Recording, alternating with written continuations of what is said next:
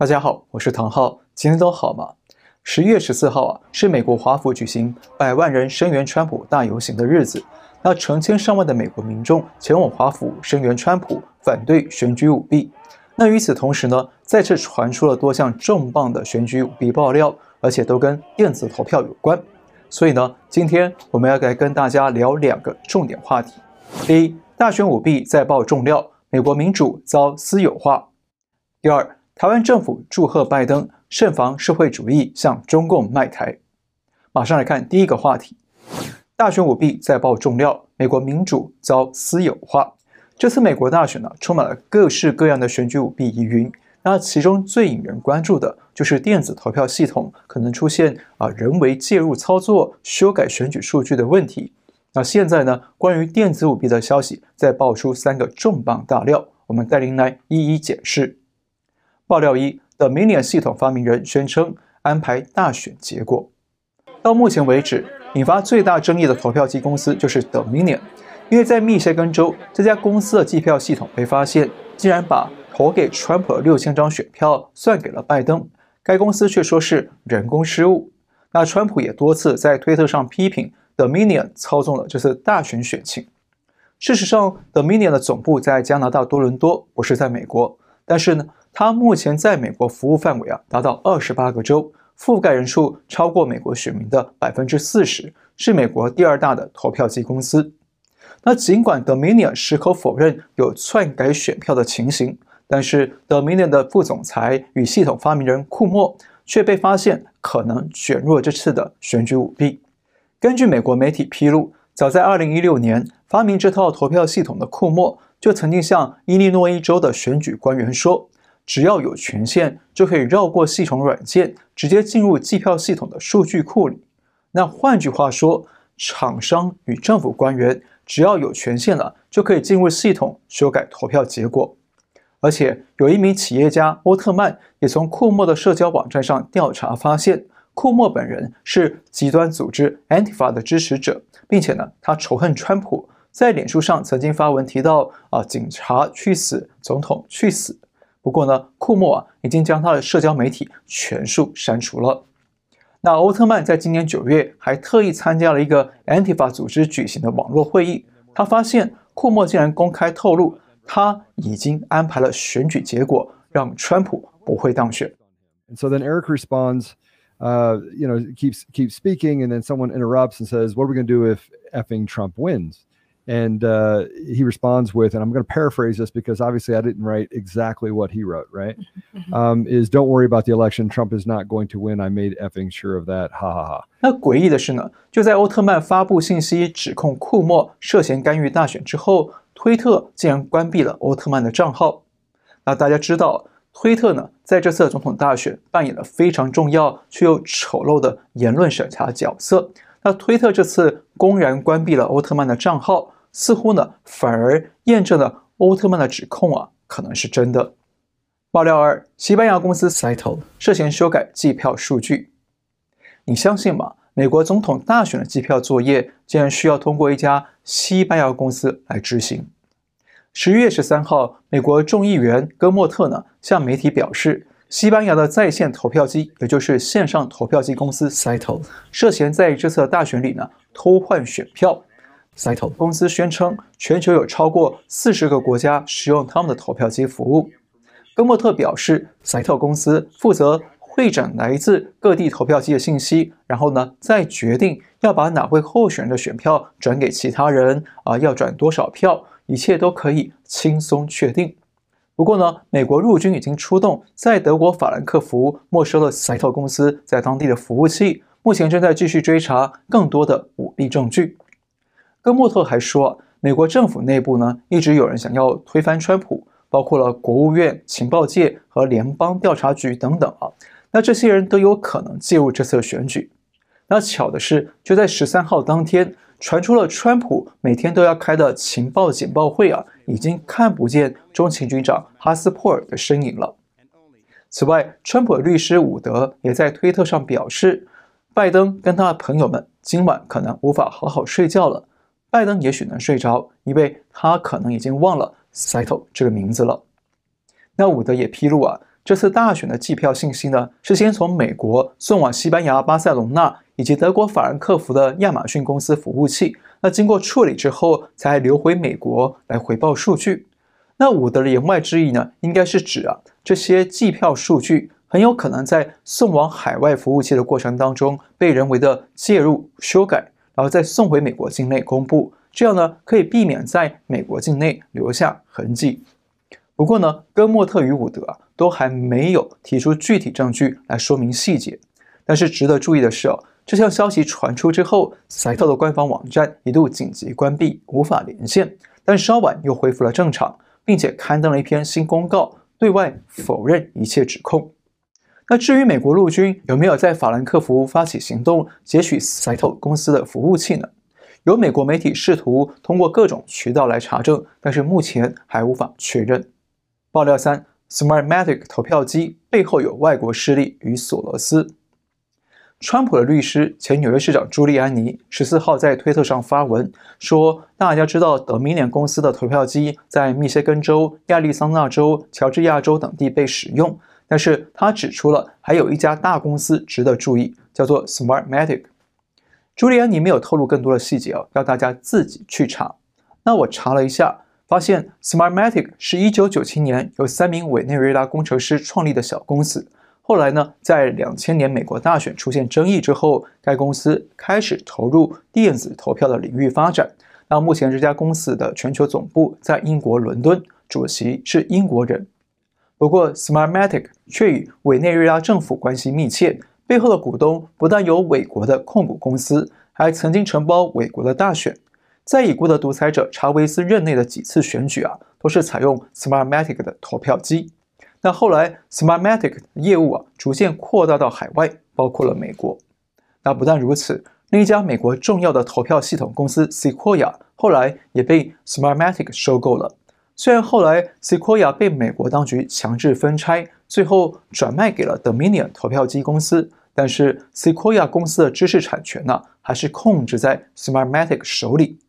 那换句话说啊，现在只要使用 Dominion 或者是 Smartmatic 的投票机呢，就会有可能会让选举结果被委内瑞拉等外部势力介入干预。那其实啊，《纽约时报》曾经在2006年就报道过这一点，他指出 Smartmatic 旗下的 Sequoia 公司背后遭到委内瑞拉控制，当时中国媒体也转载了这项报道。那《赫芬顿邮报》也曾经从2010年到2017年追踪报道这件事。不过呢，Smartmatic 的投票机啊，却依然在美国扩大使用。在2016年美国大选里，包括佛州、宾州、威斯康星州、密歇根州、亚利桑那州等摇摆州啊，都有地区呢使用 Smartmatic 的投票机。那值得注意的是哦，在今年大选之前，一度传出了金融巨鳄索罗斯。他实际控制了 Smartmatic 公司，不过呢，左派媒体啊随即多次出面做澄清报道，像美联社在今年三月就先澄清过一次，到了十一月三号投票日当天，纽约时报又特地出来澄清。显然，索梅啊跟索罗斯都相当在意这件事情。不过呢，Smartmatic 却在官方网站上承认，他们的主席马洛克布朗公爵呢跟索罗斯关系友好。是索罗斯的开放社会基金会的全球董事会成员。那先打个岔，可能有人不知道索罗斯是谁，我们简单说一下。索罗斯是国际知名的金融富豪，身价高达八十六亿美元。不过，他同时也是知名的左派政党与左派活动的大金主。像今年七月，索罗斯基金会就宣布投入两亿两千万美元，用来推动种族平等。那大家想一想。在大选前四个月投入两亿美元推动种族平等，应该啊不是一般富豪会做的事情。那索罗斯也因此被质疑是许多反政府活动的幕后金主，比方说极左派团体 Antifa 和种族运动 BLM，也就是黑人的命也是命或者黑命贵等等。有一次呢，Antifa 分子啊在活动之后疑似啊没领到钱，就大声抗议，要索罗斯出面处理。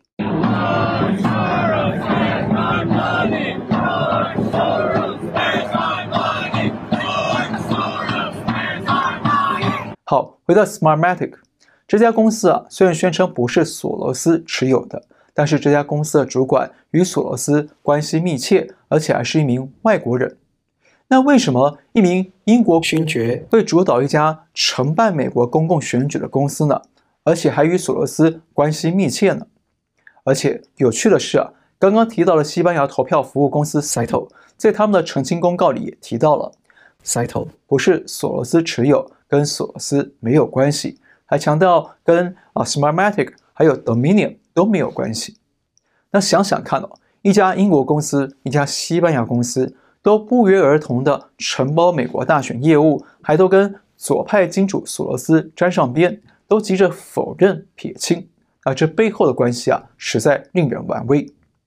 那既然现在朱利安尼点名曝光了 Smartmatic，那接下来啊，相信这家公司还会有更多的内幕会传出。好，看到这里，我们看到了三个重量级的电子舞弊的新案例。不过，从这次电子投票在美国大选引发的激烈风波，也让我有几个感想哦。第一，美国的电子选举啊越来越普及，但非常容易受到外国或者外部势力的操纵。特别是刚刚提到的这几家投票公司啊，Dominion、Cytel 跟 Smartmatic 都是外国公司。那为什么世界最强大的美国，它的国内选举居然要靠着一堆外国公司来承包主导呢？难道都没有人考虑过国家安全问题吗？还是说，过去这十几年之内，有人或者有特定的势力刻意安排这样的电子投票在美国普遍应用，好在未来某个时刻用来干预选举、控制选举的结果呢？但是这样的安排啊，反而让公共参与的民主政治走向了私有化，让少数人或少数权贵可以通过电子手段来操控选举结果。剥夺了美国人民的参政权与言论权。那这种民主选举的科技化，本质上是民主政治的私有化与封建化。第二，电子投票非常容易造成舞弊。除了选举服务公司、工程人员可以轻易的入侵系统之外，那现在网络骇客是无孔不入，只要他们能够破解，一样可以入侵数据库，任意修改选举结果。那这对参与投票的公民们呢、是十分的不公平。也对参选的候选人十分不公。第三，电子科技加速了数字极权主义。大家知道，在东方的中国呢，中共通过了脸部辨识、啊人工智能、大数据等等高科技，实现了对全中国十多亿人民的全面监控，建立了数字极权主义的全控社会，来借此维护中共的共产专政。但是没想到啊，在西方的美国呢，左派势力通过电子投票的漏洞。进行选举操弄，提前安排或者篡改大选结果，来借此夺取政权，准备进一步推动社会主义政策，从而让美国啊也朝向数字极权主义来迈进。在进入下一个话题之前，我们先来看一下十四号在美国华府举行的百万人支持川普大游行活动。十四号一早，大批川普支持者纷纷从各地涌进华府，说要表达对川普的支持。同时也要表达反对左派势力操弄选举，试图偷窃这次的大选结果。那川普一早也亲自到达现场，他坐在车里，戴着红帽子，向支持者露出开心的笑容，让支持者高兴不已。那川普稍后也在推特上贴出了一张现场照片，让大家看见这次游行的参加民众啊有多么壮观。他也批评主流媒体们在压制川普阵营与支持者，但是他也再次强调。让美国再次伟大。好，来看下一个话题。话题二：台湾政府祝贺拜登，慎防社会主义向中共卖台。最近有很多朋友啊，包括圆圆啊、Terry Chen 啊、丫丫等人呢，都问到了一个问题，就是蔡英文祝贺拜登当选，对台湾是好或不好呢？那大家知道啊，在十一月七号，蔡英文在推特上向拜登与贺锦丽祝贺他们胜选。但是由于这次美国选举出现舞弊的风波，川普当局并没有认输，也因此让蔡英文的祝贺引发外界的不同看法。那这个问题啊，很抱歉拖到现在才来回答。不过我想先请教大家一个问题哦：你认为拜登和川普谁当美国总统会对台湾比较友善与安全，会对中共比较有震慑力呢？那再请教大家一个问题：您回想看看。在拜登与奥巴马入主白宫的八年之内，与川普执政了三年多时间，谁对台湾带来比较多的帮助与支持？那谁在国际社会上不断的宣传台湾，反对中共打压台湾呢？我想啊，大家都很清楚，这些问题的答案呢、都是川普而非拜登。那川普政府任内不但在军事上协防台湾，提供台湾大量的高端武器军售案，推动高层官员访问台湾，蓬佩奥还频频在国际社会上宣传台湾的防疫成就与口罩外交，称赞台湾对世界的贡献，维护台湾的主权。还有许多共和党议员呢，纷纷推出法案，敦促美国支持台湾。而且，川普政府对中共发动贸易战，促使大量外资企业与台商啊纷纷撤离了中国或转移生产线，那许多资金也因此转进或者转回到台湾来投资，也促使台湾经济一枝独秀，让台湾成为今年在疫情压力下全球极少数能表现亮丽的经济体。那换句话说，川普政府真的是力挺台湾、保护台湾的真朋友，对不对呢？美国在台协会也是用这个词来形容美台关系。那为什么川普政府这么支持台湾呢？除了因为台湾的战略地位特殊之外啊，更重要的是台湾与美国社会都一样重视普世价值，都有一样的传统价值观。然而啊，现在这位好朋友啊，却受困在一场备受争议、弊端百出的选举里。虽然选举最终结果还没底定。但是台湾政府已经抢先去向川普对手啊恭贺当选、修建关系了。那这样会让川普政府怎么想呢？又会让国际社会怎么想呢？当然了，从国际外交的现实角度来说，没有永远的敌人，没有永远的朋友，只有永远的利益。所以呢，台湾政府急着向拜登阵营祝贺也是可以理解。毕竟每一位国家领袖都要考虑自己的国家利益嘛。特别是台湾跟日本很像哦。有着地缘政治的弱势风险，台湾与日本啊，都夹在美中两大强权之间，谋求生存空间，需要依靠美国的力量保护，才能抵抗中共威胁，维护自身的安全。所以可能也因此啊，不得不急着向拜登方面表态恭贺，拉拢关系。只是我个人觉得比较遗憾的是啊，这个恭贺的举措呢，似乎有点操之过急，有点考虑的啊不够周延。怎么说呢？第一啊。就像刚刚说的，川普政府在过去三年内啊，对台湾的帮助与贡献是有目共睹的，是全球都看见的。那现在川普还没败选，美国选举还没正式落幕，台湾政府就抢先恭贺，可能会引发外界啊对台湾出现啊不重视友谊的误解。况且呢，如果最后选举结果是川普翻盘逆转胜了，那到时候川普政府与共和党阵营要怎么看待台湾的？那台湾政府到时候又该怎么样改口应变呢？第二，台湾最受到全世界肯定的一项成就，跟中共政权最大区别，就是台湾有成熟透明的民主政治与平稳的政权轮替。但是这次美国大选过程当中啊，弊端频传，选举的公正性、透明度都有明显的缺失，而且还有多项法律诉讼正在进行着。